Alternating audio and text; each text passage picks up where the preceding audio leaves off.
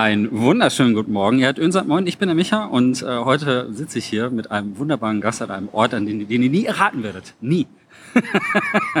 äh, und zwar du bist der? Hi, ich bin Addis von Endtower und ja, sollen wir den Ort jetzt verraten oder so, sollen wir erst noch ein bisschen... Noch ein bisschen Vielleicht hören Sie ja im Hintergrund ich äh, dieses, sagen. dieses Meeresrauschen. Und äh, hier sind äh, Cocktails, ähm, die, wenn ich hier so ein bisschen mit meinem, ne, hört ihr das? Und äh, ja, also vorhin hat die Sonne schön so auf unsere Stirn gebrutzelt und ähm, einige waren so ein bisschen schnorkeln heute, heute Morgen. Und gestern sind wir über einen Vulkan geflogen mit einem Helikopter, während der Helikopterpilot im Hintergrund die Jurassic Park Musik hat laufen lassen. Also das grenzt es jetzt, glaube ich, insgesamt schon mal ein bisschen das ein. Das grenzt ne? es auf jeden Fall schon mal ein. Also es ist auf jeden Fall nicht Island oder so. Obwohl es könnte auch Island Mit dem sein. aktiven Vulkan, das würde auch Mit dem gehen. aktiven Vulkan, das Ja. würde gehen. Aber es ist auf jeden Fall nicht kalt. Es ist eigentlich sogar sehr warm, obwohl jetzt gerade hier eine kalte Brise kommt. Wir sind in Hawaii. ja. So, jetzt seid ihr neidisch. Und jetzt hat wahrscheinlich keiner mehr Lust zuzuhören. Ähm, aber ansonsten, äh, ja, wir sind in Hawaii, wir sind auf einem, äh, wir sind auf einem Presseevent von Sega. Okay, es wird immer so, da. Ich muss schon lachen, wenn ich das erkläre. Aber es ist tatsächlich das Presseevent zu Sonic Frontiers. Und äh, Sonic Frontiers, da geht es um die Erforschung von Inseln. Und da hat die PR von Sega sich gedacht, ey, wäre das nicht geil, wenn wir die ganzen Journalisten alle auf eine Insel schicken. Und dann haben sie sind irgendwie auf Hawaii gekommen, weil das der, äh, weil es ist eine internationale Veranstaltung. Also wir reden jetzt auf Deutsch zu euch, aber wir sind tatsächlich die einzigen beiden aus Deutschland.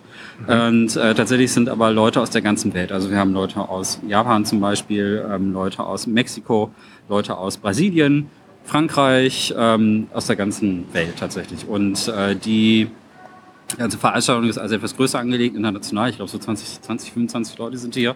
Genau, ich habe auch so 26 irgendwie gehört. Also Ja. ja. Müsste so um den Dreh sein. Also schon etwas größeres Ding. Also nicht so, dass wir beide jetzt exklusiv Hawaii geflogen sind, um uns Sonic anzugucken. Und äh, ja, es ist ähm, eine Preview-Veranstaltung. Wir durften Sonic ähm, für ungefähr fünf, sechs Stunden spielen. Ja, so ungefähr, ja. Mir kam es so ein bisschen länger vor, aber das waren so insgesamt drei Schnitt, Abschnitte und das hat uns eigentlich einen ganz guten Eindruck gegeben. Ne?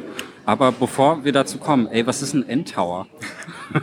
Ja, wir sind eine Nachrichtenseite, die vor allem Nintendo-Themen behandelt. Daher Ja. auch das schöne N äh, im, vor dem Tower. Und wir haben angefangen damals als Wii Tower, äh, zu, zu Zeiten der Wii. Und das heißt, das geht jetzt schon eine ganze Zeit lang so. Und ja, jetzt machen wir natürlich mit der Switch, ähm, die sehr erfolgreich läuft, da viele äh, ja, Reviews, Tests, Newsberichte. Also wenn ihr bei uns einschaltet oder besser gesagt äh, auf die Seite kommt, da werdet ihr jeden Tag irgendwas Nintendo-bezogenes sehen. Ähm, wir sind aber auch immer mehr dabei, Sachen darüber hinaus zu covern und ähm, auch Xbox, PlayStation, PC uns anzuschauen. Also ja, wenn man Interesse hat an Gaming insgesamt, dann ist man bei Endtower gut aufgehoben. Das ist sehr schön. Und wir haben uns dazu entschlossen, daraus jetzt eine Koop-Folge zu machen. Einfach das Beste aus der Zeit auch wirklich zu machen, die uns zur Verfügung steht. Also wir haben heute so ein bisschen Free-Roaming, bevor wir abreisen. Und äh, deswegen hört ihr diese Folge sowohl bei Insat Moin als auch bei Endtower im Stream. Und ähm, ich freue mich sehr, dass du hier bist. Ja, vielen Dank. Für, du, du hattest ja die Idee und äh, hat mich sehr gefreut. So, äh, jetzt genug Honig um den Bart geschmiert. Sonic Frontiers. Also, also Leute, wenn, die Leute, wenn ihr jetzt Sonic hört, dann denkt ihr wahrscheinlich, ach scheiße, schon wieder ein neues Sonic-Spiel. Fuck. Ist das dir, wann hören die mal auf, Sonic-Spiel zu machen? wann hört das Leid endlich auf? Ihr werdet euch wundern, wie erfolgreich Sonic aber tatsächlich ist. Ne? Also ich glaube, die zwei Feature-Filme sind ein ganz guter Beweis dafür, dass es dem Franchise eigentlich ziemlich gut geht, oder? Es ist eine, ja, ich würde auch sagen, es ist eine sehr gesunde Marke. Es ist natürlich auch einfach eine sehr alte Marke. Ne? Ja. Also 30 Jahre haben sie ja jetzt äh, gefeiert und äh, klar, auch wenn mit Sicherheit bei dem einen oder anderen Spiel mal Kritik angebracht war, ist es eine sehr, sehr erfolgreiches, einfach popkulturelles Franchise. Ja. Und äh, sie haben ja jetzt auch den Anspruch mit Sonic Frontiers auch die Spiele wieder auf ein Level zu heben, dass man sagt, okay, das ist eine AAA-Produktion äh, mit sehr hochwertigen Standards. Und ja, ich glaube, das, was hier gezeigt wurde, was wir selber spielen konnten und auch was sie uns erklärt haben, das lässt auf jeden Fall erstmal viel Positives versprechen, auch Ja. wenn vielleicht die, die ursprüngliche Reaktion auf das Spiel ein bisschen gemischt war. Ja, äh, eigentlich war sie sogar ziemlich kacke. Also ich glaube, das ist aber eher wie soll man es sagen? Also ich glaube, ein Teil davon ist YouTube Clickbaity Scheiß, äh, der halt irgendwie immer kommt, wenn eine neue Ankündigung kommt. Wir erleben das jetzt ja gerade im Schnellakkord quasi. Ja. Also jetzt gestern war die Silent Hill äh, Sache, die Präsentation, die ich persönlich sehr cool fand. Aber ey, dieses Internet geht wieder steil. Man darf da einfach nicht gucken. Und ich glaube, bei Sonic ist es genauso. Also Sonic Fandom ist halt auch sehr kritisch. Mhm. Und ähm, ich meine, es ist auch nicht immer schlecht, so kritisch zu sein. Also bei dem Sonic-Film zum Beispiel, dem ersten, hat es ja einfach ein klares Signal gesendet. Und das hat, ähm, hatten auch ein Interview mit dem Chefentwickler und äh, der hat das auch gesagt, äh, dass es total wichtig ist, dass die Leute halt auch sagen, wenn es nicht gefällt. Und deswegen haben sie das Design dann halt auch geändert von dem Sonic. Und das ist halt hier auch so. Und ich glaube ähm, aber schon, dass viele Leute sich einfach ein cooles 3D-Sonic wünschen. Mhm. Also ich spreche da jetzt ein bisschen aus der persönlichen Erfahrung. Ich fand Force ist richtig scheiße. Ähm, das hat mir überhaupt nicht gefallen. Ähm, Colors, das Remake, fand ich super. Ich denke auch, das ist eins der besseren 3D-Sonics und natürlich Adventure von damals war immer ganz cool. Ansonsten suchen die Leute halt immer in den 3D-Bereich. Äh, ne? Also klar, Sonic Mania ist fantastisch. Ich glaube, ja. oder? Oder bist du anderer Meinung? Nee, Sonic Mania ist okay. super. Es ist äh, auf jeden Fall ganz weit oben meiner auch äh, Switch-Top-Liste persönlich. Ja. Aber ja, wie du sagst, ne? Also dieser, äh, die Serie hat ja im Grunde 2D-Ableger und 3D-Ableger. Mhm. Und was die aber bis jetzt alle gemeinsam hatten, waren, dass sie lineare Actionspiele waren eigentlich. Ja? Also ja. Sehr, auch die 3D-Spiele zeichnen sich dadurch aus, dass du einen vorgegebenen Pfad hast, mhm. ähm, auf dem du dich bewegst und an dem du möglichst schnell ans Ende kommen sollst. Und äh, Takashi Izuka, der, der Producer und Head of Sonic Team, der genau. auch hier da ist oder hier da war, ich glaube, der ist heute Morgen schon abgereist, ähm, der hat das auch genauso bestätigt, dass eigentlich alle Spiele ähm, genau diese Formel hatten. Und was jetzt eben neu ist an Sonic Frontiers ist das, was sie Open Zone nennen. Man versucht mhm. also diese High-Speed-Action, die das Franchise auszeichnet, zu übertragen auf einen offenen Free-Roaming-Bereich, auf dem oder indem ihr ganz viele verschiedene Sachen machen könnt. Also indem ihr euch mal Gegner stellt, dann wiederum ein Puzzle löst, dann wiederum ähm, Passagen habt, wo es ein bisschen klassischer ist, auch genau. wo es so eine 2D-Perspektive teilweise hat. Also da versuchen sie wirklich so einen Mix zu machen mhm. und die Formel des, des, Spiels komplett zu verändern. Genau, du hast da jetzt gerade was ganz Wichtiges gesagt. Also die Leute, die schon mal, schon mal den Namen Sonic gedacht haben, oh Gott, wann hört das eigentlich auf, kriegen jetzt den nächsten Sargnagel in die Hand gedrückt. Das ist nämlich das Wort Open World. und äh, ja, es ist ein Open World Sonic Game.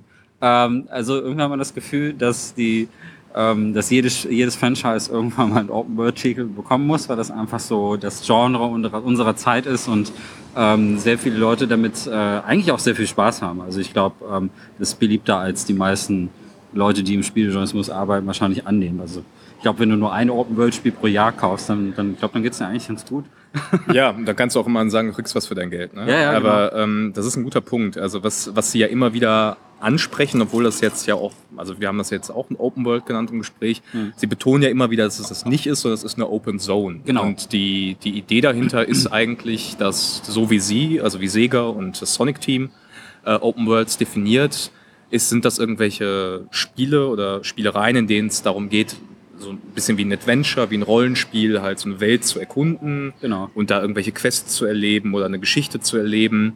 Und die Open Zone, wie sie das nennen, ist eigentlich der Versuch, nicht so eine Adventure-Formel auf Sonic anzuwenden oder eine RPG-Formel auf Sonic anzuwenden, sondern diese ganze Sonic-Action, die es schon immer gab, also auf Bumper springen, auf Rails springen und, und gleiten und sowas, ähm, die jetzt zu übertragen auf so einen offenen Bereich und dann zu sagen, hey, du musst nicht mehr dem Weg folgen, den wir dir vorgegeben haben, sondern du kannst diese High-Speed-Action jede Richtung machen ja. mit allen Facetten, die du haben möchtest. Genau. Das ist so ein bisschen die Grundidee. Genau, das ist die Grundidee. Die Zones sind insofern dann halt Inseln, so haben sie es genannt. Also ich habe jetzt zwar kein Meer gesehen, ähm, aber diese, das sind so, das sind quasi areale Biotome fast ähm, die sehr unterschiedlich sind. Gesehen haben wir die, das äh, Biotop, sag ich mal, ähm, was man auch schon früher in dieser Gameplay-Demo gesehen hat. Dieses, was eher so aussieht wie Neuseeland, sehr grün alles mhm. und alles so ein bisschen ähm, sehr, sehr gut bewachsen. Und dann haben wir zusätzlich noch eine Wüste gesehen und eine, äh, eine Vulkanlandschaft. Wahrscheinlich ist deshalb Sega auf die Idee gekommen, uns nach Hawaii zu schicken.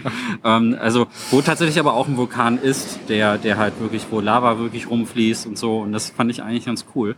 Und ähm, äh, ich meine, das ist, glaube ich, so wirklich der Kern. Und das ist genau das, was ja tatsächlich funktioniert, oder? Also die, ähm, ich hatte nämlich, ich war nämlich extrem überrascht, wie gut dieses Konzept tatsächlich aufgeht. Weil so am Anfang ist man skeptisch, man fehlt so ein bisschen rum und es hat so die üblichen Sachen, die jedes 3D Sonic hat. Also es ist äh, etwas sehr üble Clipping-Fehler und ähm, es ist fühlt sich ein bisschen unsauber manchmal an und die Steuerung ist etwas gewöhnungsbedürftig und ist etwas seltsam am Anfang. Wenn man aber eine Weile gespielt hat und deswegen hat es echt Sinn gemacht, dass wir so lange an dem Spiel saßen und wirklich fünf, sechs Stunden am Stück spielen konnten, ähm, merkt man aber, dass dieses Konzept aber eigentlich doch ganz gut aufgeht. Ich hatte nämlich das Gefühl, ähm, dass, diese, dass diese viele Bewegungen, diese Bewegungsfreiheit, die wir auch haben, ziemlich sinnvoll in dieses ganze Spielkorsett auch eingeflochten worden ist. So, also du bist schnell, aber es macht Sinn, schnell zu sein. Und du bist jetzt äh, dieser springende kleine Spinball. Mhm. Und diesen Spinball kannst du dann zum Beispiel auch ähm, in Kämpfen verwenden. Und das ist so ziemlich eine der geilsten Neuerungen, finde ich persönlich. Kämpfe waren in Sonic immer scheiße. Immer. Also das ist, äh, also selbst in den 2D-Sonics war das ja eher so wie ein Hindernis. Also du hast irgendwo genau, rein ja. und das ist wie, wie mit einem Auto in die Bande zu fahren und dann musst du jetzt irgendwie weiter. Das ist quasi derselbe Effekt. Und das Team Sonic hat sich wirklich überlegt, ey, wenn wir schon ähm, jetzt so viel umgestalten, dann lass uns doch ein Kampfsystem entwickeln, was um die Fähigkeiten von Sonic herum aufgebaut ist. Und das haben sie auch gemacht. Also es gibt jetzt Gegner, wo man äh, zum Beispiel so einen so Move machen muss, weiß nicht, wer ähm, jetzt auf Deutsch heißt, aber es ist so ein Circular... Ja, die, sie nennen das die Psy-Loop-Action. Psy-Loop-Action, Also ja. Sonic äh, bekommt quasi wie so einen Schweif, der ihm auf mhm. dem Boden folgt und ihr müsst äh, eine gerade Runde machen und damit einen bestimmten Bereich eingrenzen genau. und das kann entweder dazu beitragen, ein Puzzle zu lösen oder es kann dazu beitragen, in irgendeiner Form beispielsweise Gegner zu verletzen, die sich ein Schild aufgebaut genau. haben, den ihr erst überwinden müsst. Das ist so ein bisschen, falls ihr Okami gespielt habt, das ist so ein bisschen so, wie als würde man mit dem Pinsel was einkreisen. Das ist ein ganz guter Vergleich, ja. Genau. Und so fühlte sich das jedenfalls für mich an. Das ist das erste, woran ich dachte. Und äh, nur, dass es halt Sonic selber ist. Also der hinterlässt halt diesen, ich glaube, es ist ein Lichtschweif, ne, so sicher bin ich mir jetzt nicht. Genau, so sieht's aus. Also das ist die erste Fähigkeit, die ihr freischaltet. Das ist ja auch eine Neuerung, die mhm. sie vorgestellt haben. Es gibt das erste Mal in einem Sonic-Spiel einen richtigen Skilltree. Ja. Und dadurch kommt diese ganze Varianz zustande. Ich meine, du hast richtig gesagt, die Gegner waren ja früher in Sonic-Spielen einfach nur ein Hindernis, das ich versuche zu überwinden. Mhm. Und deswegen gibt es ja auch diese berühmte Homing-Attacke. Also Sonic hat ja diese Angewohnheit quasi automatisch Gegner anzuvisieren und du hast dann immer diesen Dash-Angriff gemacht und genau. konntest dann einfach weitergehen. Das genau. heißt, die Kämpfe waren eigentlich nur so ein Beiwerk, das was Platforming ein bisschen anspruchsvoller gemacht hat. Und jetzt ist es tatsächlich so, du hast äh, einen Fernkampfangriff, den du freischaltest. Das ist so eine Art Klingenschweif, den Sonic abfeuern kann. Äh, du hast den, den Loop, du hast äh, Angriffskombinationen, wo er so kämpft, also schlägt und zutritt. Genau. Ähm, und ja, das macht wirklich viel Spaß. Das also cool. wenn du dich da den Gegnern stellst und auch die jeweiligen ähm, Herausforderungen dann quasi im Hinterkopf hast oder auch best bestimmte Gegnertypen, die anspruchsvoll sind, ja. äh, macht das echt viel Spaß. Ich finde auch das Gegnerdesign richtig cool. Die Gegner sind halt so designt, dass sie immer diese Fähigkeiten abrufen und es gibt immer, also es gibt zwei Wege, auch andere Wege, die zu besiegen, aber es gibt immer den optimalen Weg sozusagen. Mhm. Und äh, zum Beispiel, da gibt's halt so einen Gegner, der besteht, also es sind quasi alles so Roboterwesen, wie man es von, von ähm, Sonic auch gewohnt ist. Ähm, die, nennen, die nennen sie ja anders. Darüber, zu diesem Aspekt kommen wir gleich, zu diesem ganzen Cyber-Aspekt. Mhm. Aber ähm, sind im Grunde genommen eigentlich die Roboter, die wir aus ähm, Sonic auch immer kennen, nur sehen sie hier ein kleines bisschen anders aus.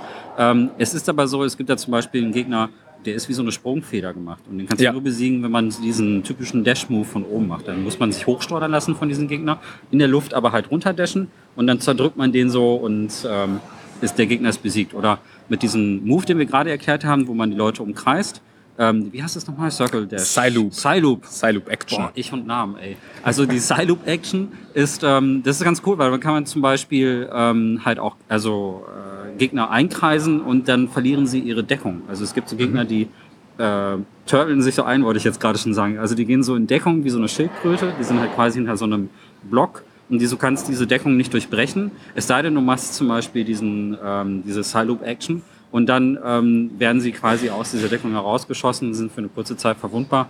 Und solche Dinge macht man damit. Und, das, und es gibt einen Gegner, fand ich richtig cool. Das ist so eine Art Ball, wo ganz viele andere Bälle drumherum sind. Es ist dann so, als würde man Metallballons zum Platzen bringen müssen. Das ist ein Gegner, der lädt sich in einem bestimmten Intervall immer elektrisch auf, so dass du nur eine bestimmte Zeit hast, ähm, dann auch wirklich all seine All seine Balls, wollte ich schon sagen. alle Ballons, alle Ballons tatsächlich zu zerplatzen zu lassen. Das, das Spiel ist ab 12 übrigens. Das Spiel ist also ab 12. keine, keine Balls. Nein, nein, keine Balls. Es sind äh, also die anderen Balls, also Metallballs. Ihr wisst schon, Balls of Steel. oh Gott. Ähm, es ist aber so, dass man nur eine bestimmte Zeit hat, die, also die, es wird nicht, wollte ich sagen, sie wachsen immer nach. Es wird immer schlimmer. Also die, diese Balls kommen halt immer wieder zurück und du musst halt ganz, ganz schnell diesen Spin-Dash, diesen Spin-Attacken-Move dann tatsächlich machen. Und ähm, sie, äh, äh, be bevor sie auf und das, das hat richtig Spaß gemacht. Man muss quasi bis sich bis zu diesem Kern, bis zum finalen Ball vorkämpfen, um den zu besiegen. Und das, das ist cool. Und so ging das die ganze Zeit. Mhm. Also jeder neue Gegner, es gibt äh, so eine Unterscheidung zwischen Standardgegnern, die, die tauchen einfach irgendwie so auf und umkreisen dich manchmal, aber die sind meistens nicht so schwer zu besiegen. Die hat man eigentlich nach einer Zeit relativ schnell so, ne? die halten nicht nur ein bisschen auf. Je nach Schwierigkeitsgrad muss man sagen. Also ich glaube, ähm, wir haben auf Mittel war es, glaube ich, eingestellt. Ich habe jetzt nicht umgestellt, aber ich habe gesehen, es gab noch leicht und schwer. Wahrscheinlich kann man sich das noch anpassen. Und dann gibt es Zwischengegner, die richtig cool sind. Also es gibt, äh, die sind immer so nach ähm, so einer japanischen Tropes so ein bisschen benannt. Äh, Sumo, Ja, ja. äh, Ninja und äh, sowas irgendwie. Und die sehen dann auch so aus und dann kommt man so in so eine Quasi-Kampfarena rein. Also es gab, man ist nicht richtig eingesperrt. Es war nur der Sumo, der einen richtig eingesperrt hat. Also ich weiß noch nicht, wie oft das vorkommt. Bei anderen Gegnern konnte man auch einfach abhauen. Aber sie waren so Zwischenbosse, wo du wirklich mehr Energie aufwenden musst, um die wirklich auch zu besiegen. Und da musste man sich auch wirklich genau überlegen, ähm, was mache ich jetzt, wie die Attack-Patterns auch richtig beobachten. Ne? Das fand ich richtig cool. Ja, das sind die, ich glaube, sie werden Guardians genannt im Guardians, Spiel. genau. Und die Idee dahinter ist, wie du sagst, dass jeder dieser Guardians irgendwie von euch ein gewisses Angriffsmuster erfordert. Es gab einen, den fand ich sehr cool, der fliegt durch das Level und der hat so einen Schweif, den er hinter sich hinterlässt. Und du musst erstmal überhaupt irgendwie einen Weg finden in dieser Open Zone äh, Area auf diesen Schweif zu gelangen. Also Beispiel, indem du irgendwie ein Rätsel löst und damit dich dann hoch äh, katapultieren lassen kannst.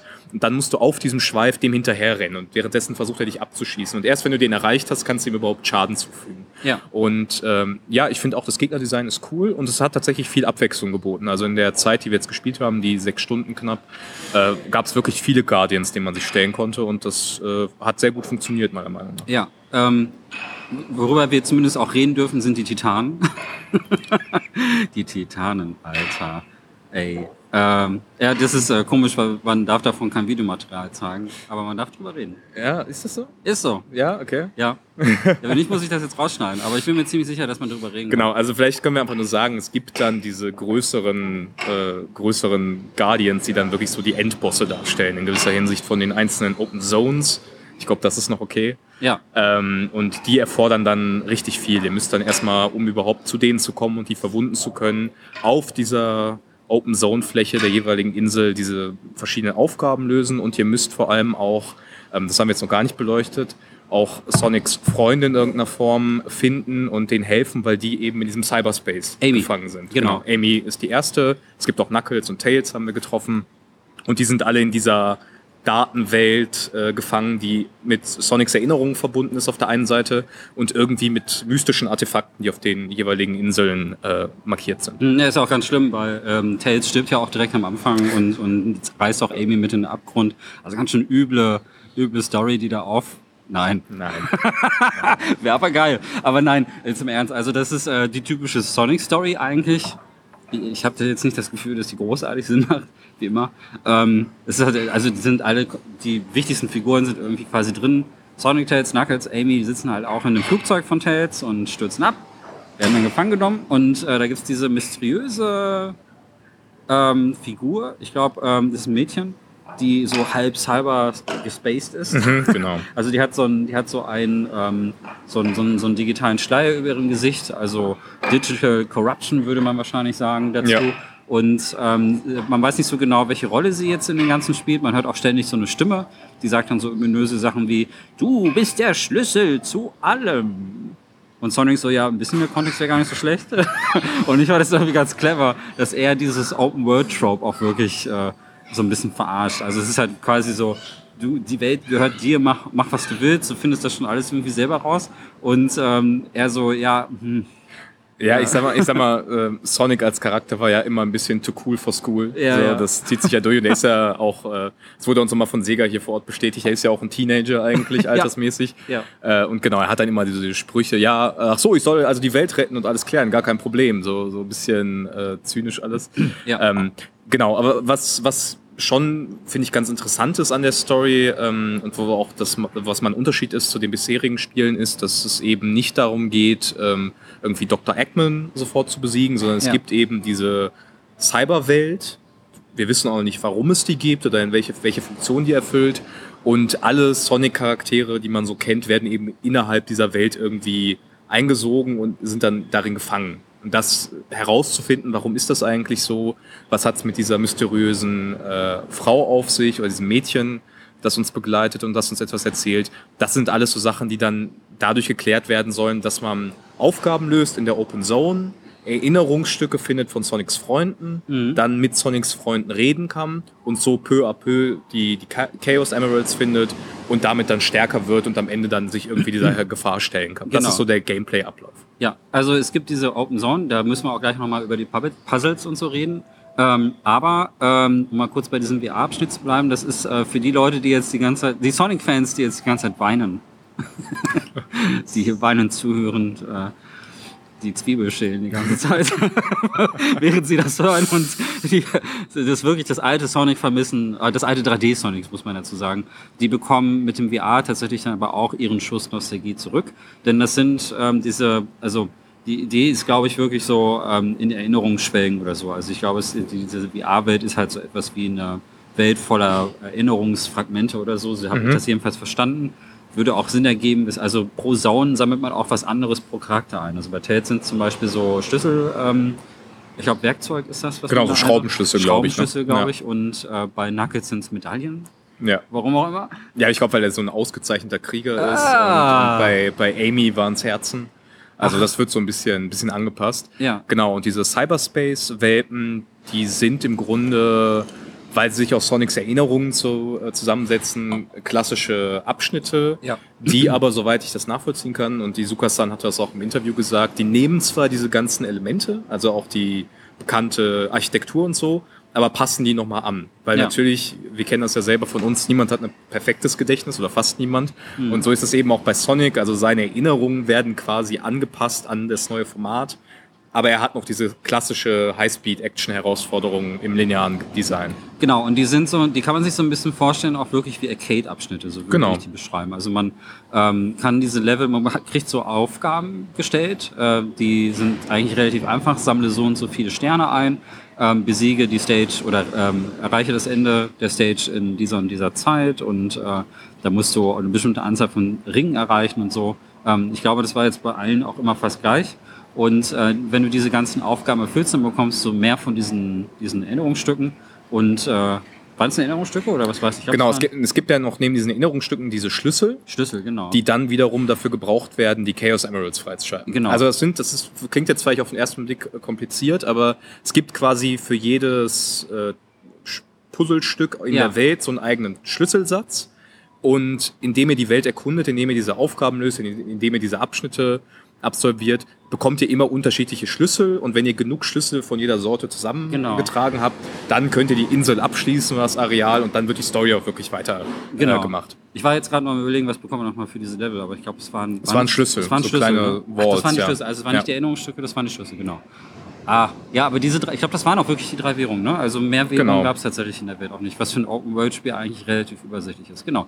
Und ähm, das ist eigentlich ganz cool, man kann das immer wieder von Neuem versuchen und das ist eigentlich das 3D-Zeug, das man schon immer kennt. Ähm, das fand ich hier auch äh, relativ kompetent gemacht. Äh, die Musik ist wie jeden immer Fall, geil. ja.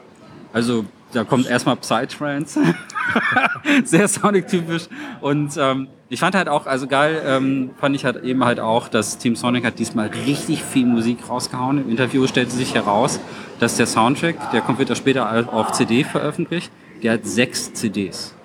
Sechs CDs. Sechs CDs. Ich sag, also habe ich schon gesagt, dass es sechs CDs sind? Es sind sechs CDs. Ich glaube, es waren 5 plus 1 oder 7 Fünf minus plus ein. 1. Es Ne? ist Wahnsinn. es ist geil. Also es ist Nee, wirklich, wirklich die, es ist die Dimension des Horizon Soundtracks. Das war der letzte große, sehr umfangreiche Soundtrack, der auch irgendwie sechs oder sieben CDs hatte. Und ähm, von dem zweiten Horizon, dem Forbidden West.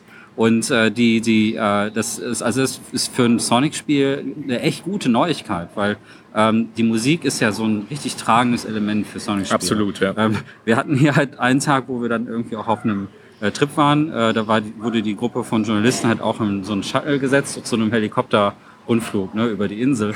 Und dann hat ähm, eine Journalistin hat dann auf ihrem Smartphone den, den Song aus ähm, den Dreamcast Sonic, heißt das nochmal? Sonic Adventure? Sonic Adventure 2, du meinst Escape from the City, Escape ne? from ja, the City, das genau. Ist ein super, super Song. bekannter Song, den Ja. angemacht und wirklich der ganze Bus hat, Hat mitgegrölt, das war cool, Hammergeil. Ja, und das, und das hat mir dann in diesem Moment aber auch wirklich dann gezeigt, so, ja, das ist äh, eine Frage, die solltest du später stellen, weil die Musik ist halt einfach wirklich extrem ikonisch. Absolut, ja. Und er sagt halt auch, äh, ja, das ist, das ist halt, ähm, das, äh, also er hat Musik natürlich selber gemacht, aber er hat sich sehr gefreut, dass der Komponist ähm, und das ganze Soundteam drumherum halt auch wirklich so viel gemacht hat. Und äh, das ist aber, glaube ich, auch ganz nötig gewesen, weil du hast jetzt diese, du hast jetzt tatsächlich mehr. Also der Ansatz war hier wirklich dann sehr mehr auf Gameplay zu gehen. Denn äh, vorher waren es ja eher so Stücke, die im Hintergrund wirklich pumpen sollen und die sollen nicht halt durch den Level treiben. Hier war das aber so, dass sie viel mehr situative Musik irgendwie gebraucht Ja. haben, also Sachen, die wirklich auch passen. Deswegen hört man hier zum Beispiel in der Open World, es ist jetzt nicht die ganze Zeit Techno in der Open World. Also man spielt das jetzt nicht zehn Minuten und hat danach äh, das Gefühl, man war auf einem Rave, sondern es ist halt eher so, dass die Musik da eher zurückhaltend ist, es ist eher so atmosphärische Musik. Aber immer dann, wenn Action kommt, also wenn du dann irgendwie in einen Bosskampf reinkommst oder wenn du ähm, diese Cyber-Welt-Abschnitte hast, dann, dann wird es halt auch mal schneller und elektronisch. Und ich hatte jetzt die Mischung aus Rock und ähm, ähm, Rock und Techno hauptsächlich gehört. Ähm, erinnerst du dich noch an irgendwas anderes? Das sind auch die beiden Sachen, die mir in Erinnerung geblieben sind. Also gerade wenn es dann eben gegen Bosse geht oder gegen ähm, oder in der Cyber, äh, Cyberspace Zone dann eben die entsprechenden Abschnitte sind. Ähm, ich glaube, das Spiel wurde ja oft verglichen mit Breath of the Wild Ja. am Anfang. Und ich glaube, das hat ganz viel damit zu tun, dass du diese grüne Anfangswelt hast Ja. und dann diese Musik, die sehr Breath of the Wildig eigentlich ist. Also Ja. eher so mysteriös, zurückhaltend, ein bisschen melancholisch. Ähm, und das ist wirklich spannend zu sehen, wie sie da mit dem Sounddesign da ganz viele Aspekte reingebracht haben, die dann Ja. jetzt zusammenkommen. Und wie du schon sagst, du hast dann irgendwie diese zwei Minuten Abschnitte in den Cyberspace Zones, die richtig schnell sind. Da läuft dann so Technomucke. Ja. Und dann kommst du wieder raus und dann hast du eher diese Erkundungspassagen, die ein bisschen länger sind. Und da ist die Musik eben auch Genau. anders. Und ähm, ja, dieses ständige Abwägen dann zwischen den beiden Sachen haben sie ganz gut hinbekommen. Das haben sie super hinbekommen. Und ich, also es gab einen geilen Moment, es gibt diese halt wie diese Wüstenwelt. Bin ich da so rumgestrobert und auf einmal ist da so ein Metallhai. ja, ja, der Soundtrack ist Und super. dann kannst, du, dann kannst du dich da an diesem Metallhai dranhängen und dann kommt so eine, so eine Quicktime-Sequenz, so eine Surf-Sequenz, wie Sonic versucht, diesen Hai zu bändigen.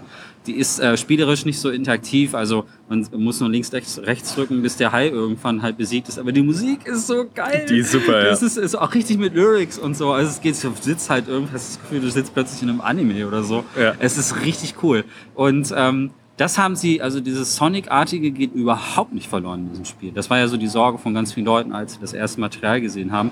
Ähm, ich finde, es fühlt sich halt immer noch wie das, wirklich das Sonic, Sonic ist ja irgendwie ein Vibe, oder? Also, haupt, Ja. wenn man fragt, warum findest du Sonic gut, kann man jetzt wirklich nicht mit objektiven Argumenten kommen, weil die Story halt scheiße ist und das Character Design ist so ein bisschen, hm.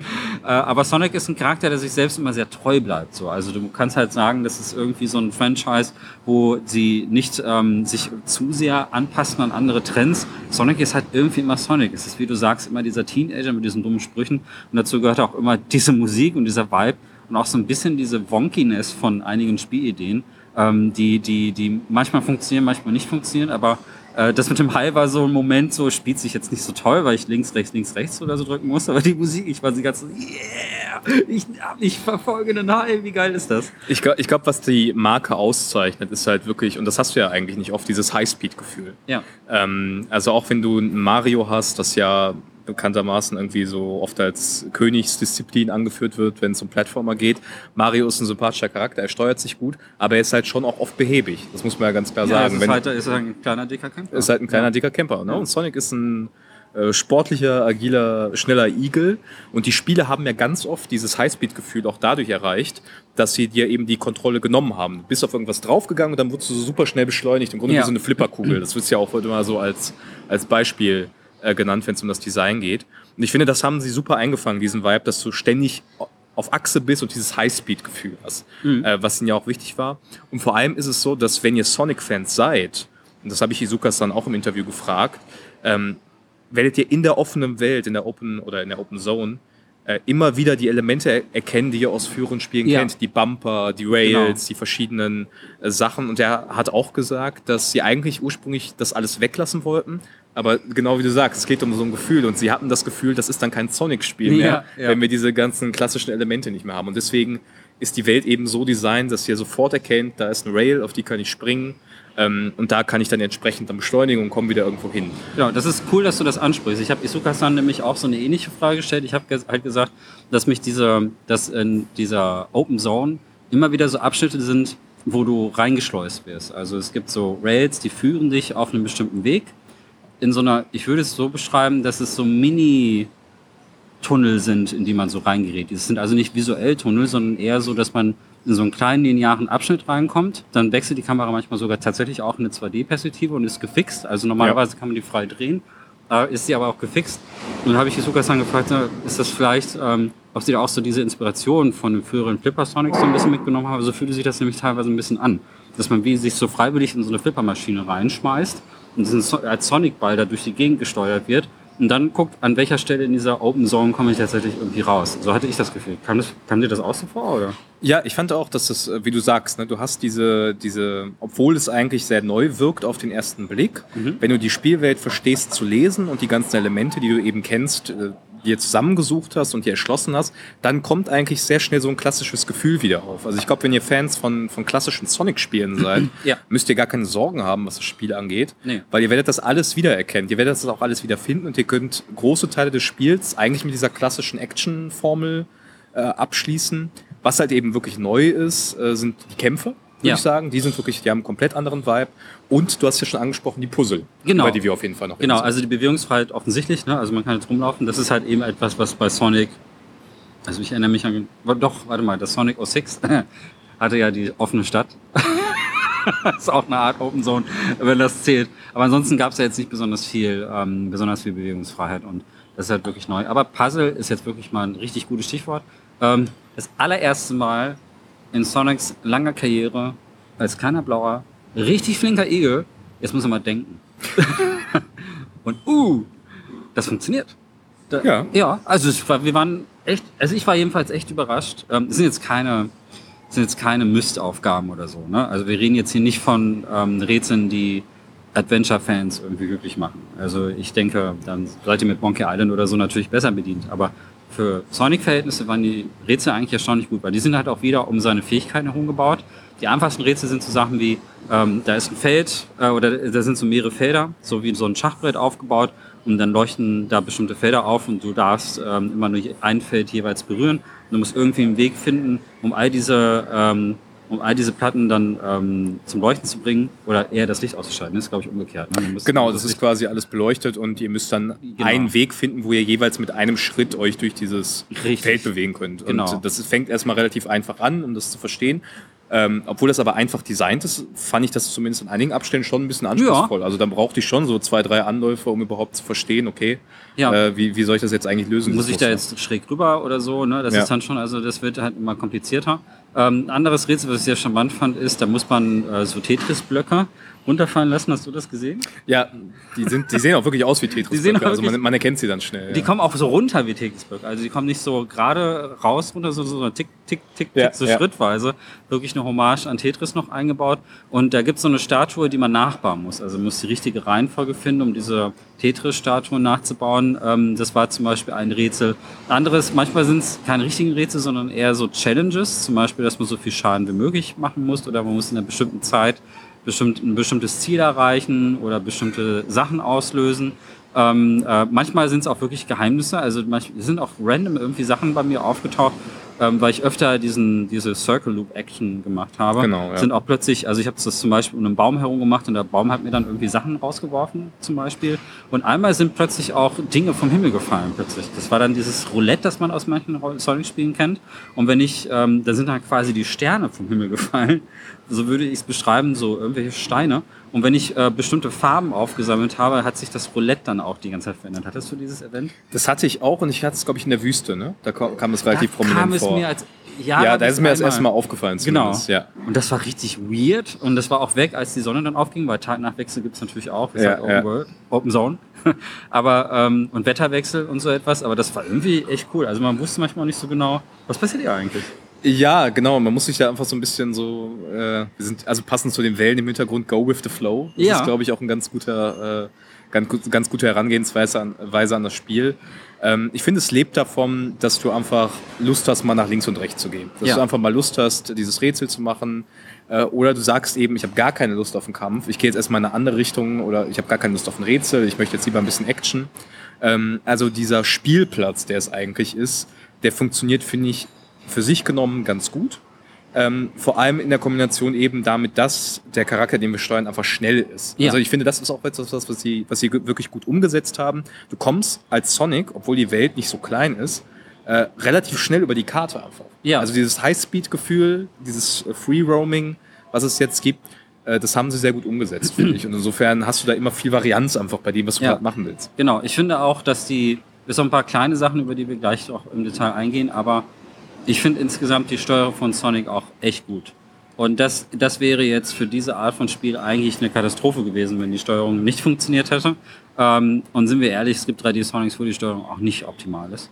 Und äh, in diesem Fall muss ich persönlich sagen, nach einer kleinen Eingewöhnungszeit, nachdem ich in Optionen auch die, äh, das Y-Achsen invertieren gefunden habe, bin einer von denen, die müssen äh, oben unten vertauschen. Oh Gott, ja, ja, es nee. da, da kam die, da kam halt die PR-Assistenz rein und wollte mir ganz kurz irgendwie was zeigen so und dann so, "Rrr, what's happening here?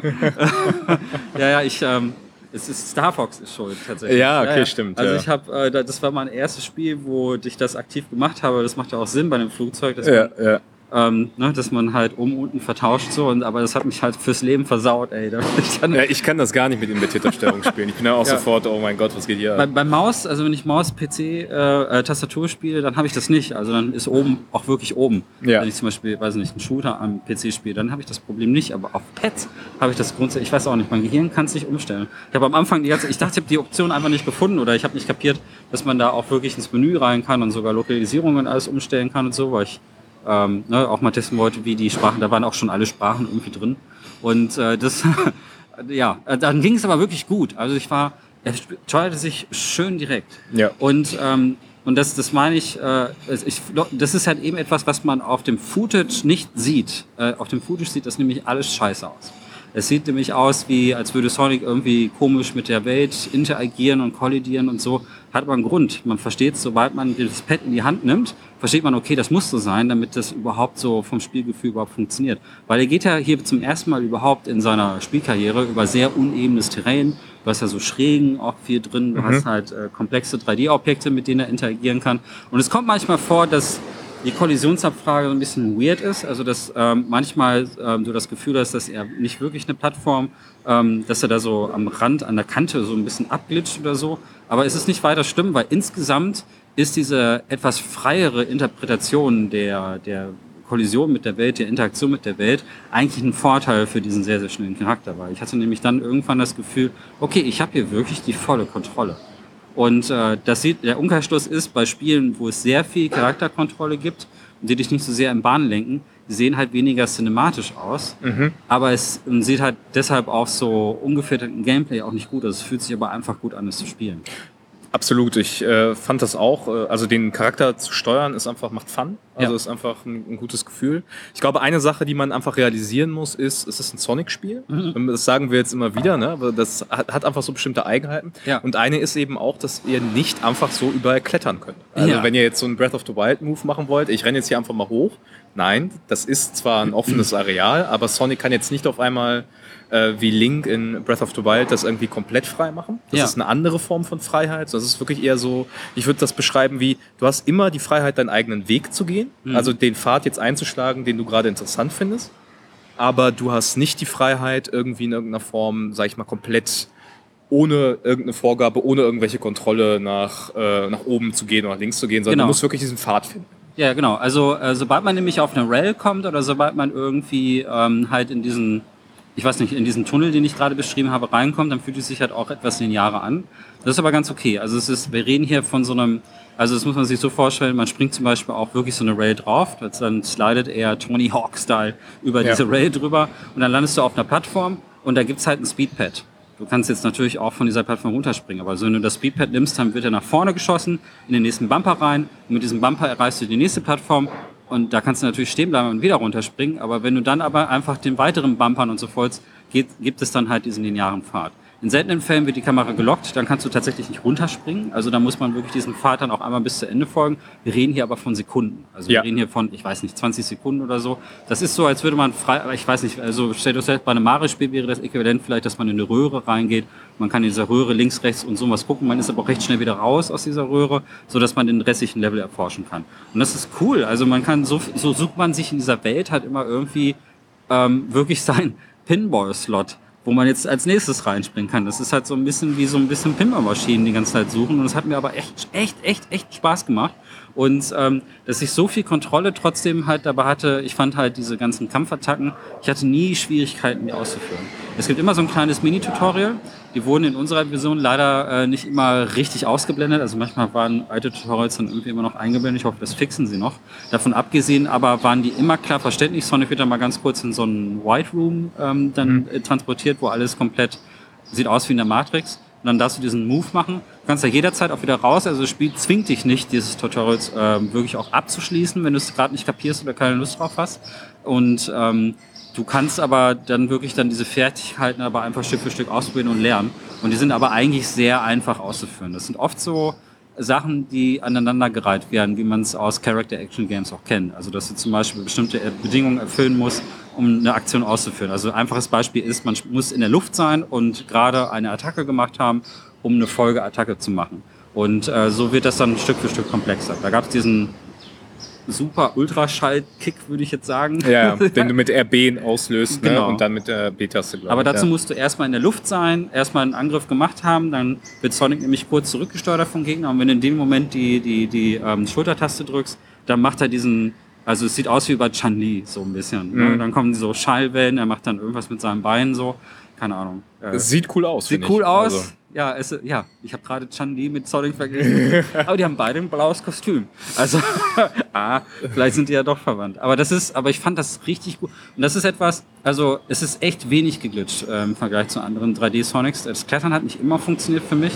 Da bin ich oft ähm, am Anfang zumindest runtergefallen, weil ich das nicht so richtig diese Stellen gefunden habe, wo Sonic auf sich wirklich dranhangeln kann. Ähm, davon abgesehen, aber doch äh, ziemlich gut. Ja, ich glaube insgesamt, also die, die Performance fand ich war gut, auch die, die ja. Präsentation. Es ist kein, äh, es ist, glaube ich, kein Spiel, das einem die Kinnlade jetzt runterfallen mhm. wird. Es überzeugt eher mit seinem Design und mit dem, ja. mit dem Gameplay-Gerüst. Sieht finde ich ganz schick aus. Zumindest wir hatten jetzt die PC-Version, da wird man natürlich nochmal schauen müssen, wie das auf den einzelnen Plattformen dann aussieht. Speziell für, für Endtower ist natürlich die Switch-Version nochmal Genau, die ne? hatten wir jetzt, äh, da hatten wir jetzt ja keinen Zugriff drauf. Da muss mhm. man halt eben schauen, wie die Übersetzung ist. Ähm, ein Problem, das das Spiel tatsächlich hat, ist, äh, es gibt Pop-ups. Aber hallo. Also das Aber ist, das hallo. muss man schon sagen. Ja. Äh, wir haben es jetzt ja viel gelobt und auch viel positiv hervorgehoben. Äh, ein, eine Sache, die besser geworden ist, ich habe schon mal früher eine Version des Spiels gespielt, ähm, das haben auch andere Kollegen gesagt, es, die, manche Elemente ploppen einfach mal so ein bisschen auf. Ja. Ähm, und das hat, glaube ich, einfach was damit zu tun, und das hat Izuka dann eben auch gesagt, dass sie äh, sehr viel Memo Memory Management machen müssen für das Spiel, weil ja. eben so viel abgeht auf einmal, weil der Charakter so schnell ist, weil so viel auf einmal irgendwie passieren kann, weil der Spieler theoretisch in so viele Recht Richtungen gehen kann gibt es einfach sehr viele Sachen, die gemanagt werden müssen zeitgleich. Und das führt halt eben leider manchmal dazu, dass die, die Bandwidth, also die Bandbreite, die zur Verfügung steht, glaube ich, begrenzt ist. Ja. Und dann kommt dieses Pop-up zustande. Ja, genau. Und das ist äh, visuell, also gibt es leider auch nicht so, also wenn es wenigstens reinfaden würde oder so, dass, also wenn es so ein Kompromiss wäre. Also es ist nicht, dass die Welt nicht bis zum Horizont sichtbar ist, ähm, halte ich aber auch für unrealistisch bei dieser hohen Geschwindigkeit. Ähm, und äh, das äh, sieht aber trotzdem nicht so schön aus, wenn dann einfach diese Konstrukte, die dann so im, im, im Filament quasi rumhängen, dass diese, äh, dass diese einfach so vor dir erscheinen. Das, sieht, das ist echt ein bisschen ungünstig. Ich finde auch ehrlich gesagt, ich finde es auch, sieht auch gar nicht so gut aus. Also ich finde die erste Welt mit dem, mit den äh, Wald und Wiesen, das ist echt schön mhm. mit dem Wasserfall und so, das fand ich schick. Wüste fand ich aber dann schon ein bisschen underwhelming und den Vulkanplaneten. Also ich finde, ich glaube nicht, dass es ein Spiel ist, dass man das visuell also mir, ich finde, ich finde, mich stört dieses, die schlechte, schlechte Graf ist die Grafik nicht, aber es ist, mich stört nicht, dass es eher mittelmäßig aussieht, sagen wir so. Ja. Weil man, es ist halt wirklich ein Gameplay-Spiel, das muss man klar sagen. Weil das war nämlich vorher bei den 3D-Songs auch umgekehrt. Es ist eher so, dass da, da waren wirklich die Grafiken wirklich toll. Sonic Forces sah fantastisch aus. Ähm, hatte richtig geile, geil choreografierte Szenen und hatte richtig coole Grafik und ging gut ab. So, aber hat sich, hat sich total uninteressant gespielt. Und ähm, Sonic Colors war wirklich der Glücksfall, wo beides gepasst hat. Aber ansonsten, ähm, diese grafische Fidelity, die kommt eigentlich eher so in diesen Cyberspace-Szenen äh, so richtig raus. Da fand ich die Level nämlich echt schick gemacht. Die sahen wirklich sehr, sehr gut aus. Das sind oft halt diese so Reminiszenzen an ältere Level, los mit dem Cyber-Twist, dass im Hintergrund ähm, zum Beispiel ganz viele Spiegelungen von der Welt Ja. waren. Also hast du so irgendwie so eine, so eine Multi ganz, also das sieht wirklich, die sehen wirklich visuell auch am geilsten aus von diesem ganzen Spiel, weil ähm, ich glaube aber auch, dass da wirklich dadurch, dass es so linear ist, dass du, ähm, dass du da natürlich mit, ganz anders arbeiten kannst mit dieser, mit der Speicherverwaltung. Und das sieht man aber auch tatsächlich aus. Äh, das, sieht, das sieht wirklich beeindruckend aus und wir haben in 4K tatsächlich auch gespielt. Und äh, das macht, dann- da machen diese Cyber-Szenen tatsächlich auch was her. Ähm, die Charaktere an sich sehen aber nach wie vor gut aus. Ich glaube, das ist den Sonic-Fans am wichtigsten. Ähm, weil, ne? Amy sieht halt aus wie Amy, Tails sieht aus wie Tails. Genau, die Also sind solange alle- er noch lebt natürlich, ne? weil er stirbt ja direkt in den ersten fünf Minuten.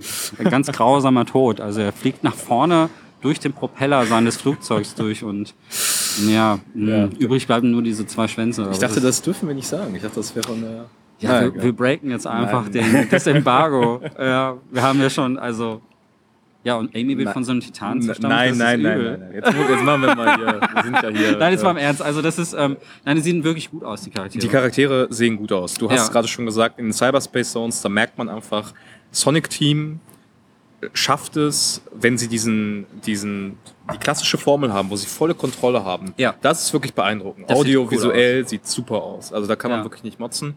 Ähm, was die Welt angeht, ich glaube, was, was mir gefallen hat oder warum ich da erstmal eigentlich ganz positiv eingestellt bin, ist, als es die ersten Demos gab oder den ersten Blick auf das Spiel ja, da wirkte das alles ein bisschen so, äh, das waren so Sprüche, die dann noch rumgingen, ach guck mal, da hat jemand Sonic in eine UE äh, Tech-Demo gesetzt. ja, So, weil das alles noch nicht so ganz zusammengepasst hat. Ich finde, wenn man es selber spielt, wenn man diese Gegner mal sieht, wenn man diese Ruinen sieht, wenn man dann die Landschaften sieht, wirkt das kohärent. Ja. Also ich hatte jetzt nicht das Gefühl, das passt gar nicht zum anderen oder es wäre irgendwie grob, äh, grob vermischt. Ähm, aber klar, das Spiel hat einfach, es äh, hat ja auch eine sehr, sehr große Bandbreite, die sie abdecken Ja, wollen, ja, von. Switch bis High-End PC. Ähm, und da merkst du einfach, sie haben da Kompromisse gemacht bei dem Detailgrad der Landschaften, sie haben Kompromisse gemacht bei, äh, bei, bei, bei der Konstruktion der Welt, dass sie eben nicht zu viel auf einmal irgendwie darstellen Genau. können. Ähm, insofern wird es in der Hinsicht kein, kein Blockbuster werden. nee. Aber äh, insgesamt finde ich, ist das eine, eine Präsentation, wo das Gameplay glänzen kann. Und Total. darum geht's ja. Darum geht's, darum geht's, das muss man wirklich sagen. Also ein kurzer Kommentar an die Leute, die das mit der Tech-Demo gesagt haben. Die, also die Zuhörer von Endtower wissen es nicht, in St. Schon, aber ich bin Dozent für Game Design. Ich habe auch selber Spiele gemacht und das ist Bullshit. Das ist Bullshit. Das ist wirklich schwer, so, so eine Art von Spiel zu machen. Also wenn ich hier sitze und es sieht schlecht aus, heißt es nicht, dass ich nicht riesen Respekt dafür habe, was die gemacht haben. Es ist ultra schwer. Also ich bin super gespannt auf die Switch-Version. Das wird der Horror äh, das darauf zu optimieren. Also ihr müsst ja auch überlegen, das ganze Spiel hat ja auch da mehrere äh, Schlussprofile, an die das dann später rausgeoptimiert werden soll. Das muss ja dann wahrscheinlich auch noch auf der ersten, ich weiß mir nicht sicher, ist das Cross-Scan? Kommt das noch auf Ist Cross-Gen, also PS4 Kommt das also und Xbox dann, One. Kommt, das dann wirklich noch auf der allerersten Xbox One raus? Ja, auf der 2013, wie heißt die, VRC oder so? Ja, Da ja, gab's diese- da dieses ein- Fernsehen- Genau, dieser ja. der Re äh, Videorekorder. Ja. Und auch natürlich die Base 4, äh, PS4, die hatte zwar ein paar Vorteile, aber ist ja, auch schon abgehangen. Überleg mal, überleg mal für viele, wie viele Systeme, die das optimieren müssen. Ähm, das wird bestimmt nicht leicht. Also äh, diese Pop, äh, diese Probleme, die wir gerade beschrieben haben mit dem Pop Instance, so ich denke auch auf den älteren Plattformen werden die auch bestehen bleiben. Ich sehe durchaus eine Chance, dass man das auf PC und auf ähm, äh, äh, den größeren Konsolen, größer sage ich schon, den neueren, dass man das da auch noch optimieren kann, weil da einfach mehr ähm, von mehr Performance-Budget tatsächlich übrig bleibt. Es ist aber so, dass äh, bei den älteren Konsolen werdet ihr das aber auf jeden Fall sehen. Also Switch struggelt ja jetzt schon. Ähm, es, es ist ja, also dass Bayonetta 3 da überhaupt noch für rauskommt, ist ja schon so, what? Ähm, und oh, Breath of the Wild kommt 2 kommt ja auch noch. Und das erste war ja auch nicht gerade. Das sind aber natürlich beides Spiele, die davon profitieren, dass sie Exklusivtitel sind. Ja, genau. Das heißt, die, äh, die, die Mannschaft dahinter, die kann sich voll auf diese eine Plattform konzentrieren. Dann kann man natürlich auch nochmal mehr rausholen, mehr anpassen.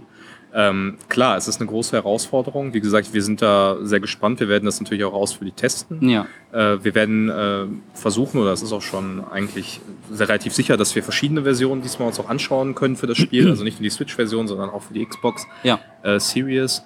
Und ähm, ja, das ist einfach eine sehr große Aufgabe, die sich da gestellt haben. Man muss jetzt schauen, wie dann am Ende tatsächlich das Endprodukt auf allen Plattformen aussieht, Ja. bevor man da, glaube ich, so ein abschließendes Urteil. Genau, äh, da müsst einfach abwarten. Also es gibt ja auch wirklich überraschende äh, Switch-Ports. Also ich denke da jetzt nur so an andere Open-World-Spiele, Open-Zone-Spiele.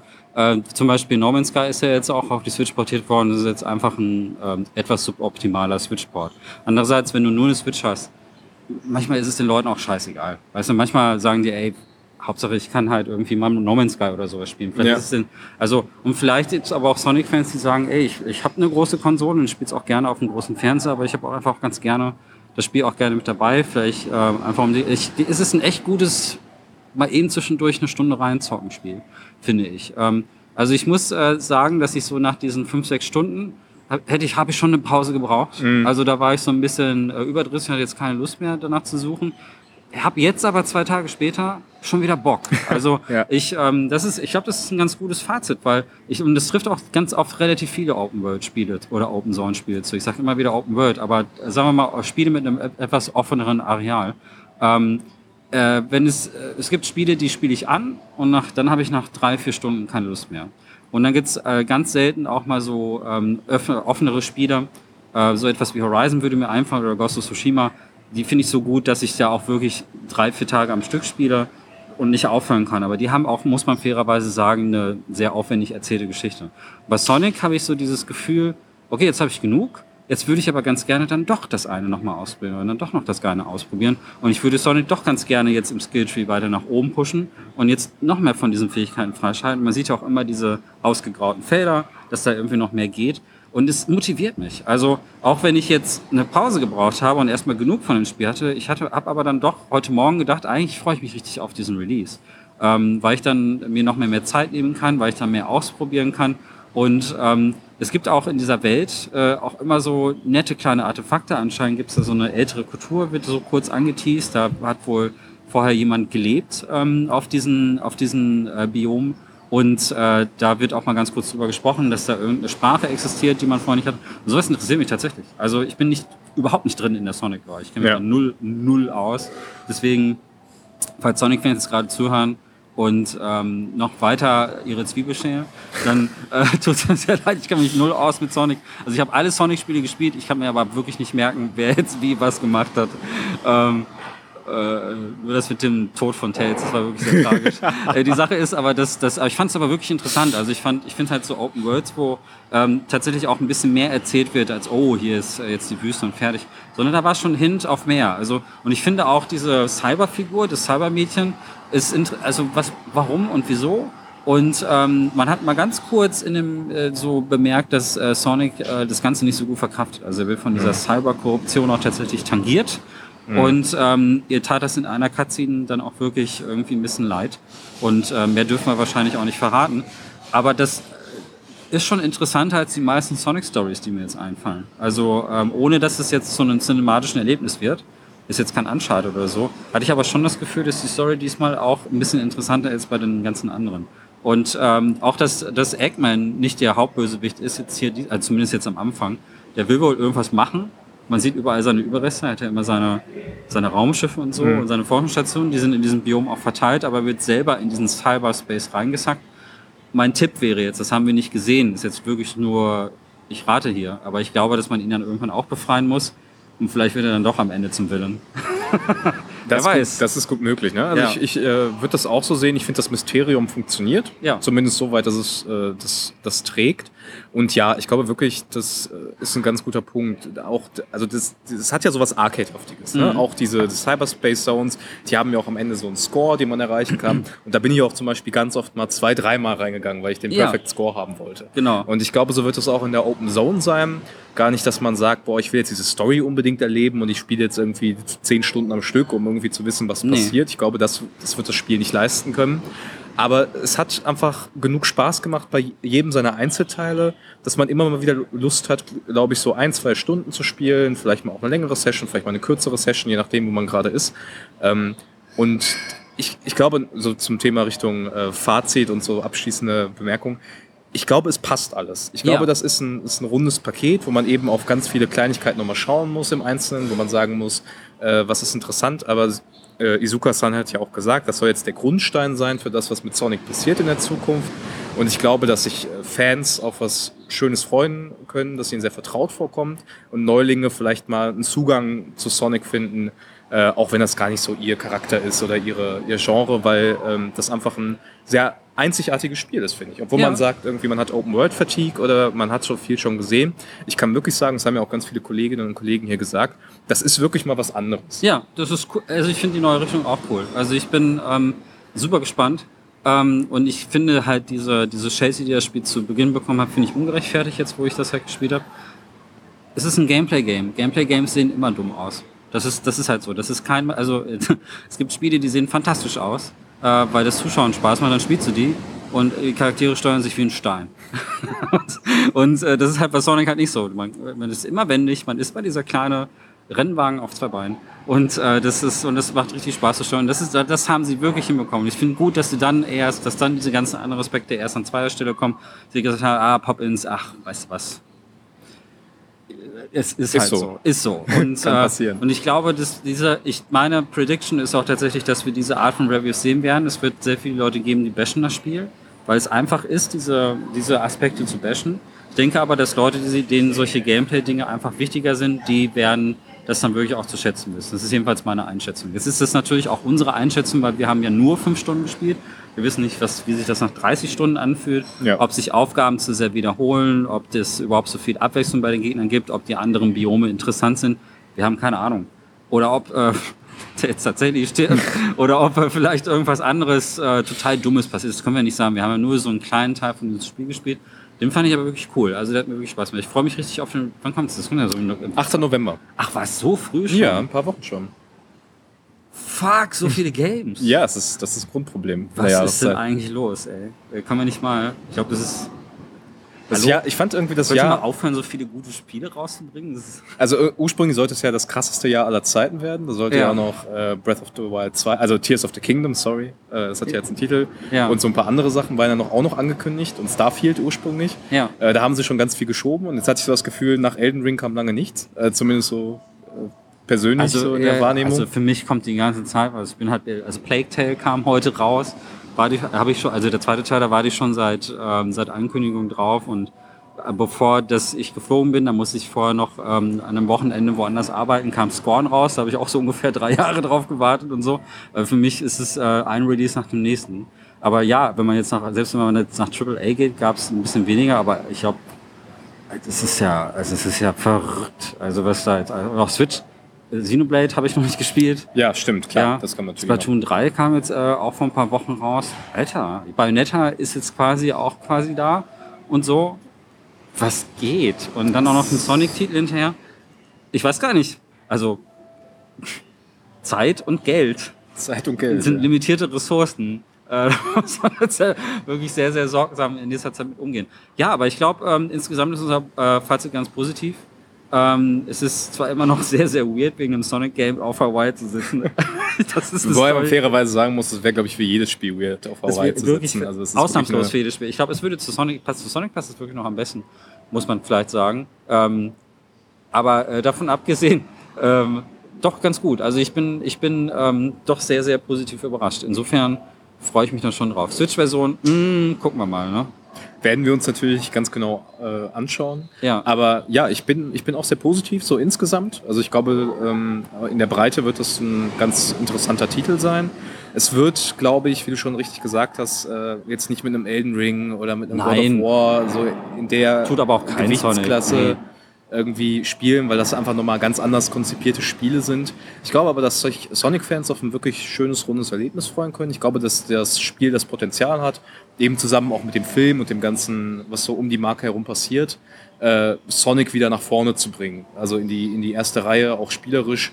Äh, und da warten ja Fans auch ganz lange auf was wirklich Neues. Ne? Also Hm. Sonic, Sonic Force, das müsste ja das letzte gewesen sein. Das ist jetzt auch schon einige Jahre her. Wenn ich das Colors Remake jetzt das mal, das- ja, genau, genau, das würde ich jetzt mal ausklammern, weil es Ja. ja ein relativ klassisches Remaster-Remake war. War tatsächlich Faust das letzte? Wow. Und Ja. äh, also zumindest von Sonic Erinnerung. Mania war ja ein, ein Fanspiel quasi, wo Stimmt. Sonic Team mit, mit externen zusammengearbeitet hat. Genau. Also es ist wirklich lange her, dass äh, Sonic Team als großes Entwicklerstudio was präsentiert. Ja. Und ich bin da sehr, sehr gespannt und auch erstmal sehr positiv. Hm, ich auch. Ich, ich, äh, wenn ihr die so rumfuchteln hier die ganze Zeit hört, es gibt so eine richtig penetrante Fliege, die die ganze Zeit hier rumfliegt. Und ähm, da unser Cocktail jetzt alle ist und wir jetzt den nächsten Cocktail bestellen müssen oder irgendwie Kaffee oder sowas. Man hat es schwer, ne, Journalist. Ah, das ist so schwierig. Bitte, äh, bitte keine schlechten Reviews Ja, hinterlassen. ja, die, also nee, die Scheiße ist ja, Podcast. dass das tatsächlich das Embargo äh, zwei Tage nach dieser Aufnahme fällt und jetzt müssten eigentlich alle erstmal nach Hause fliegen. Unsere Flüge sind auch gar nicht so. Also ihr denkt, ha, diese Schweine sitzen auf Hawaii. Aber wir sind aber tatsächlich äh, 22 Stunden geflogen insgesamt. Ich muss dann auch noch mit dem äh, Zug zwei Stunden fahren, äh, bis Das zu kann auch bin. 22 Stunden dauern, je nach Je, Zustand der je, je, Deutschen je Bahn. nach Zustand der Deutschen Bahn kann das auch recht lange dauern. Ich, äh, ich, also ich bin gut 24 Stunden auch unterwegs. Äh, und im Flugzeug schlafen ist selbst mit Noise Cancelling Kopfhörern tricky. Ähm, die ich unbedingt gleich noch aufladen muss, fällt mir ein. Und äh, das ist, äh, ja, also so leicht ist das nicht. Und wenn man dann zurückkommt, muss man noch ganz schnell vor dem Embargo nochmal alle Materialien zusammenstellen. Und ähm, ich bin hier halt auch für IGN Deutschland, also jetzt nicht für Insert Moin tatsächlich. Das nehmen wir halt quasi nur nebenher auf. Ähm, aber diese, äh, das ist ja pff, ein ganzes Video dazu raushauen. Mal sehen, ähm, wie vigilant ich tatsächlich nach diesem langen Flug bin. Ähm, aber bis dahin, äh, sag doch mal kurz so zum Schluss, äh, wo findet man dich? Äh, ja, also ihr findet Entour unter entour.de, das ist relativ äh, straight. Wir haben auch Social Media Plattformen, auf denen ihr uns folgen könnt. Äh, wir bringen einmal wöchentlich den Towercast raus, in der Regel jeden Sonntag. Da machen wir im Wechsel, da haben wir zwei Teams. Einmal ein Team, das eher aktuelle Themen behandelt. Äh, das sind Dennis und Felix und ich mache einen Retrocast alle zwei Wochen zusammen mit äh, meinem Kollegen Flo. Ja, also schaut gerne vorbei, guckt euch das an äh, und ja, wir freuen uns. Oh, hab mich so gefreut, hier zu sein, Micha. Ja, vielen Dank. Und Danke für für die die Leute, die jetzt vielleicht diesen Stream bei Endtower hören, also in St. Moin, ich glaube, die meisten kennen in St. Moin, ähm, aber die, wir sind seit zehn Jahren schon am Start. Ich wollte gerade sagen, ihr seid ja in der Podcast-Szene ganz. Ich, das- deswegen habe ich jetzt gar nicht gefragt, wo man mich findet. Das war ja vielleicht beleidigend. gibt's, gewesen. ja, nein, ach, ähm, Gottes Willen. Äh, aber vielleicht gibt es ja ein, zwei Leute, die von Insert Moin auch nichts gehört haben. Und äh, ja, es ist ein Wortspiel auf Insert Coin, natürlich. Und äh, diese, äh, wir haben auch einen Patreon und so. Also das ist ein Patreon-finanzierter Cast, der lebt davon, dass wir, ähm, dass wir halt äh, unabhängig operieren können und deswegen auch immer sagen können, ähm, äh, ob wir was scheiße finden oder nicht. Ähm, also der Tod von Tales ist zum Beispiel auch ein Riesenskandal. Und äh, die, die, die, die Sache ist, dass äh, äh, wir finden uns unter insertmoin.de. Ähm, wir haben jeden Sonntag eine freie Folge. Ich würde diese Folge jetzt aber tatsächlich auch freischalten, weil sie auch bei euch auftaucht und so. Normalerweise ist es so, dass wir aber äh, so äh, die Folgen, dass die, die innerhalb der Woche kommen, die sind für unsere Patrons gemacht. Und dann haben wir immer so eine freie Sonntagsfolge. Und da könnt ihr auch so ein bisschen ähm, reinhören, was wir so machen. Ja, und das mache ich zusammen mit dem Manu, der Nina und äh, der Anna. Und äh, wir haben ein sehr breit aufgestelltes Themenspektrum, was aber sehr, sehr stark nach dem persönlichen Geschmack der jeweiligen Person geht. Der Manu ist ein sehr großer Brettspielfan. Ich wollte gerade sagen, daher kenne ich ihn auch. Ne? Er ist ja so ein großer Brettspieler. Richtig. Und er ist der einzige analoge Mensch bei uns, der auch mal wirklich äh, was mit Brettspielen macht. Also wenn ihr wirklich jemanden braucht, ähm, der Experte auf dem Gebiet ist, der geht auch auf die Spiele zum Beispiel in Essen und äh, zieht sich da recht, Brettspiele rein und so. Ähm, beim Brettspielwissen hört bei Schach auf. Deswegen kann ich nicht weiter dazu sagen. Bei mir sind es eher Horrorspiele und eher so experimentelle Sachen irgendwie so und auch so Japano-Zeug, so Xenoblade und so etwas, ist bei mir das nächste Thema. Und ähm, die, die Anne, die macht ähm, auch ganz gerne ein paar obskure Spiele, die ist aber auch gerne bei AAA auch dann so dabei. Also die äh, spielt auch so öfter mal größere Sachen und so und auch ähm, so Spiele wie Ghost of Tsushima sind so ihr Ding. Ähm, während die Nina sich auf eher so auf ähm, wissenschaftliche Themen äh, spezialisiert, vor allen Dingen, wenn es um Sexual die Darstellung von Sexualität und Sex geht in Spielen, das ist so ihr Hauptthema. Und wir haben dazu auch tatsächlich ein eigenes Format, wo es wirklich nur um diese Sachen geht, wo wir zum Beispiel über Vision Novels sprechen, die dieses Thema ansprechen, Adventures, über Charakterdarstellung und so weiter, hat sie sehr groß drin. Also das heißt Random Encounter, das Format, das habe ich mit ihr zusammen gegründet und das, hat jetzt, das macht sie jetzt mittlerweile zusammen mit der Gloria, die ist da einfach regelmäßig mit dabei. Und ähm, ja, das ist ein ziemlich breit aufgesprägtes Ding und es ist so eine gespielte Atmosphäre wie hier. Wir haben zwar nicht immer Cocktails, dafür haben wir aber immer Kaffee Und immer Spaß, hoffe ich. und immer Spaß und es sind immer diese lockeren Gespräche. Also wir machen jetzt nicht so dieses strenge Ding so, sondern es ist immer so wie da. Und äh, ja, ihr hört dann auch mein Interview ähm, zu Sonic äh, Frontiers hier an dieser Stelle. Das wird aber nochmal eine extra, weiß ich nicht, eine extra Folge, glaube ich, werden. Es kann aber auch sein, dass ich mich dazu spontan entscheide. Das dran zu hängen ist halt in so einem Moin, ne? Äh, wir wissen nie, was da kommt. ähm, ja, aber vielen, vielen Dank, äh, dass du zu Gast warst. danke Ich dir. habe mich sehr gefreut. Und äh, schaut bei Endtower vorbei. Schaut bei Insert mal vorbei, hört rein. Ja, und äh, dann wünsche ich euch noch einen schönen Tag und dir natürlich auch. Danke dir auch. Bis dann. Tschüss. Ciao.